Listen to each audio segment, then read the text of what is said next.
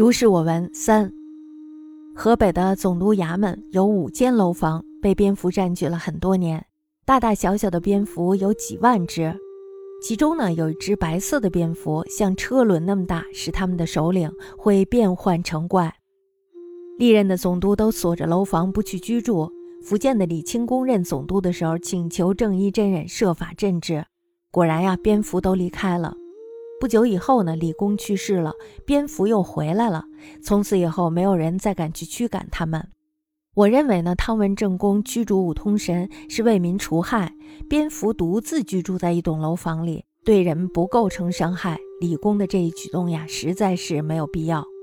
至于他猝然离世，也只是巧合罢了，不能认为是蝙蝠作怪的缘由。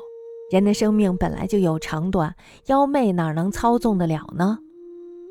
汤文正公汤斌任江苏巡抚时，江苏上方山上呢有一座五通神祠，人们信巫师所言，到了痴迷的地步。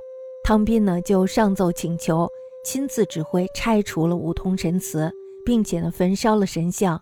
五通神又称是五郎神，是横行乡野、淫人妻女的妖鬼，因为专做坏事呢，又被称作为武昌神。河北总督署有楼五营，为蝙蝠所居多年矣，大小不知凡几万，一百者巨如车轮，乃其魁也，能为变怪。历任总督皆君悦弗居。福建李公卿时，言正一真人何至？不久，李公卒，蝙蝠复归，于是无敢问之者。余谓汤文正公居五通神，除民害也。蝙蝠自居一楼，与人无患。李公此举，诚谓可以而不已。至于促捐管舍，则何知其实？不得为蝙蝠为祟。修短有术，其妖媚能操其全乎？